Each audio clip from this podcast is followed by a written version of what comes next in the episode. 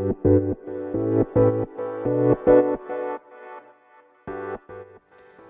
科医の10分間始まります。このチャンネルでは日本最大級のブラジリアン柔術ネットワークカルペディエム代表の石川祐希が日々考えていることをお話します。はい皆さんこんにちは。いかがお過ごしでしょうか。本日は9月の8日金曜日となっております、え、東京は朝から大雨降ってますね。僕は、えー、朝からプールで泳いできました。今日も25メートル ×40 本ですね。1キロ泳ぎました。少し楽になってきましたね。やっぱりねこの YouTube で水泳のインストラクション動画を見てますけど良いですね。子供はやっぱり YouTube 見て学ぶのはね無理だと思うんですけど大人は YouTube を見て水泳を学ぶっていうのは結構できるんじゃないかなと思いました。でもね節浮きができないですよね。ただ下を向いて水面に顔をつけて手足を伸ばしてプカーンって浮く。理想としては足も浮く。っていうのが節浮きっていうんですけどどうしても僕の場合は足が床についちゃうんですよね。まあ、脂肪がそんなになくて筋肉量が多いっていうのが要因の一つにあるとしてもできないんですよね。で節浮きのコツとか YouTube で見まくったんですけどダメですね。絶対に受けないです。誰か節浮きのコツを教えてください。はい。でえー、っとレターに行きますかね。このレターね来ると思ってました。ついに来ました。こんにちは。次回のアジア競技大会にまた柔術の日本選手出場が危ぶまれてますが愛好者として非常に残念に思います。アジア競技大会はアジアオリンピックとして規模も大きく次回大会は名古屋開催ということもあり日本で注目度が高くなります。アジア各国で柔術が普及してきて盛り上がってきているのに競技を先行していた日本からの参加がないことに石川さんはどう思いますか？以前大会に代表選出されたのに大会を保護になったケースもありましたがあまりにもずさんだと思います。主催連盟なのか日本の窓口になる連盟なのか原因は何だと思いますか？日本柔術界の発展を牽引している石川さんの改善方法などをご意見お聞かせください。はい。りがとうございます。まあ別に牽引はしてないですがこのね問題は結構前から知ってたんですよね。で、まあ、よくあることだなと思ってましたね。一つの連盟が窓口になってでそこがこう独占しちゃうっていうのは、まあ、ある意味当たり前のことなんですよね。でこう窓口となってその、まあ、母体のこのアジア大会ですか？アジアオリンピック。僕よく知らないんですけどそことのパイプになっていろいろやるそこにはま利権がありもしかしたら金銭的ななんかねメリットとかねロビー活動とかあるのかもしれないですけど僕はねそういうこと全くやってきてないんですよね。うんだからね、J まあ、もちろん当たり前お仕事してるから JBJJF の役員とかもやってなくて、まあ、その役員とかは給料は出るわけじゃないですか。で多分そういうのは全部開示されてると思うんですけど僕はなんかね苦手なんですよねそういう理事とか、ね、連盟とか。やってる人はね偉いんですよすごい。あの大変な仕事でそれでねお給料もらうのは当たり前なんですけど僕そういう収入一切ないんですよね。ただ道場の会費とアパレルの売り上げそれでま食ってるのである意味発言は自由なんですね。誰にも忖度しないで話せるんですけどまあこのアジアオリンピックっていうのがねそこまで盛り上がるのかなってまずあるんですよね。でも多くの人がねこう日本選手の出場も見たい、ね、せっかく名古屋で行われるからっていうのはまああると思うんですね。でうん多分ねこれ、まあ、今ツイッターとかでね盛り上がってるある芸能事務所の問題ありますよね。それと同じような感じで。前からこの問題あったのに誰も言わなかったのにだんだんこういう声が大きくなってきてで、まあ、世間の流れもあってもう今民主化の時代ですよね。利権とかそのそういうのがあまり機能しないんですね。全てを開示しないといけないようになってきてある意味そういうね上の人のこう美味しい仕事がなくなるとかねだと思うんですね。でまさにこれもそうで、まあ、みんなで、ね、こうやって騒いでうんなんとかねしたらいいんじゃないかなっていうぐらいしか思わないですね。でもしカルペディエムの選手が出たいんだったらね、まあうん、出てもらいたいと思いますしうんでもなんか僕から積極的に何かをねやろうとかそこまでは思わないですかね僕は。僕の基準はやっぱ IBJJF と JBJJF の大会がまあ一番大事というのはありますね。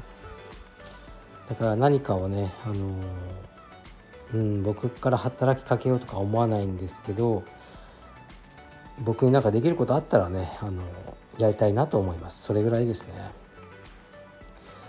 はい。大人の世界ですね。充実もね。これがね通ってる皆さんは、まあ、もちろんお金払って会員さんですよね。で僕らは経営者側ですよね。お金いただいていろいろねあるんですよ。本当に。充実の政治もで僕は本当にそういうのほとんど関わってない方だと思いますけどね。だから自由にねやらせてもらってますがいろいろあるんだと思います。はい。次いきます。鹿先生こんにちは。いつも楽しく配置をしています。自分の頭で考えるのが大事だと日々思うのですが子供にそのことを伝えるのが難しいです。子供はすぐにネットでは〇〇はかっこ YouTuber はこう言ってたみたいな風に言います。何でもスマホのせいにするのは嫌ですが調べれば大抵のものはわかるしスピードとコスパが求められる時代なので仕方ないのかなとも思います。しかしスピードと変化が求められる時代だからこそ自分で学んで自分で考えることが大事だと思うのです。そのことを息子にうまく言語化して伝えられません。鹿先生なら自分の頭で考えることの重要性をどのように伝えますか。ご意見をお聞かせいただけたら幸いです。これからもラジオを楽しみにしてます。はい。ありがとうございます。おっしゃってることよくわかりますね。まあ僕もね手軽に調べた情報を自分の知識としてしまってるところはありますけど柔術だと例えばねもう氾濫してますよね。動画とかいろいろで見ればあなるほどなるほどと思いますけど自分で思いついたコツとかありますよね。やられながら気づいたあのー、こととか。それってやっぱ忘れないしすごく大事なんですよね。だから僕は、まあ、動画とかも見るんですけど充実の。やっぱり自分で気づいた方が頭に残るしうん。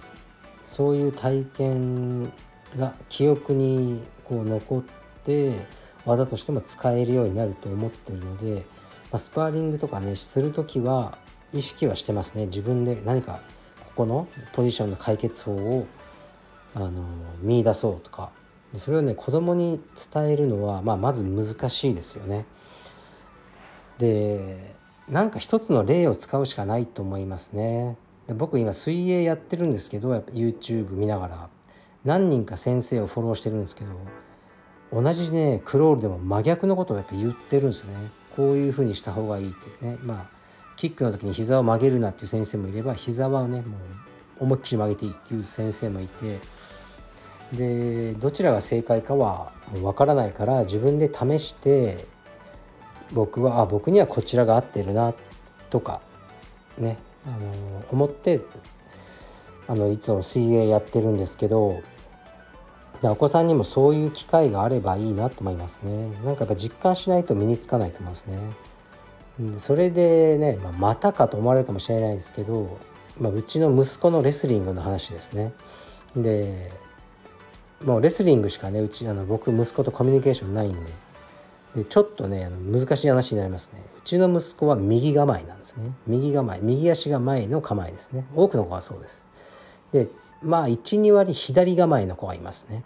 左足が前の子。こうなるとえー、っとねすごくねうちの息子がま好きなダブルレッグっていう両足タックルに入りにくいんですね。相手の、えー、右足が遠いんです。で逆に左構えの子っていうのはあのほとんどの相手が右構えだから、ね、こちら側の右足を取る片足タックルに長けてるんですね。そこがこの左構えの利点であるんですね。でうちの息子のレスリングスクールにも左構えが2人いて毎回ね面白いようにあの片足タックルを取られるんですね。で僕もねそれでいろいろ先生に聞いたりえっとねまあ動画で調べたり、ね、左構えのタックルの、えー、っと処理みたいな。で教えたりしたんですけどやっぱ僕もやっぱ100%分かってないしレスリングが。よくならないんですよね。逆に意識しすぎておかしくなっちゃったりして。でまあいろいろ言ってたんですけどこの間はねその息子がそうしたら片足タックに入られないためにすいませんね話がマニアックで。右手相手のね左脇は近いわけですね。で右手を、まあ、下から刺しに行く、ね、刺しですね。下からこう脇の。それに行ったらどうだって僕はまあ言ったんですよね。とりあえず下から刺しちゃえば片足タックルって入りにくいはずなんですよ。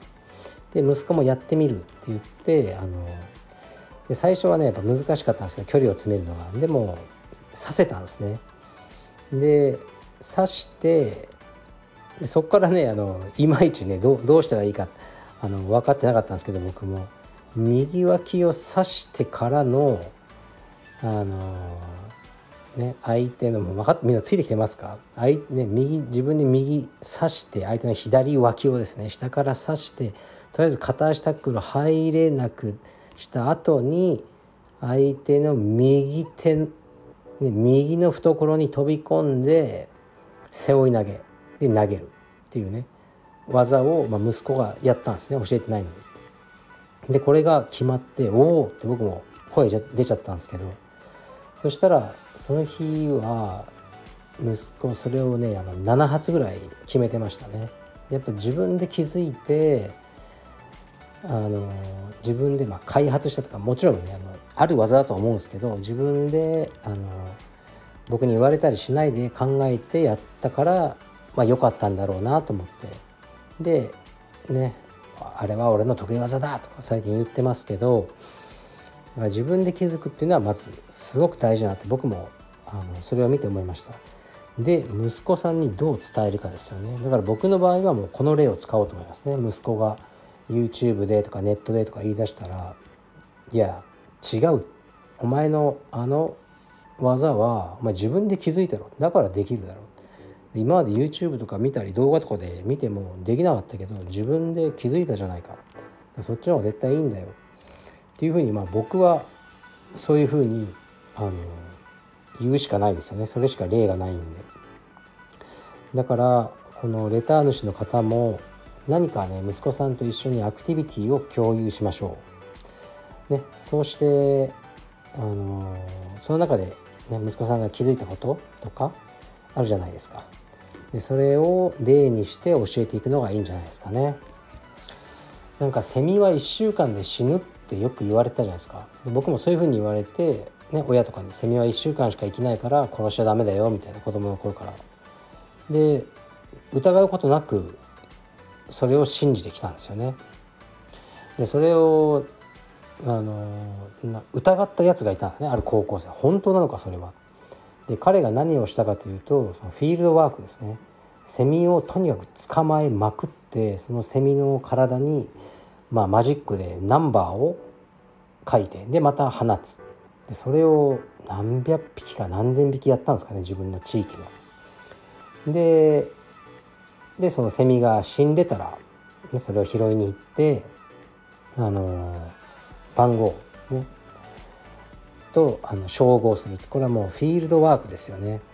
でこれをやった高校生が発見したのはどうやら3ヶ月1ヶ月だったかな？1ヶ月から2ヶ月セミは生きてるらしいです。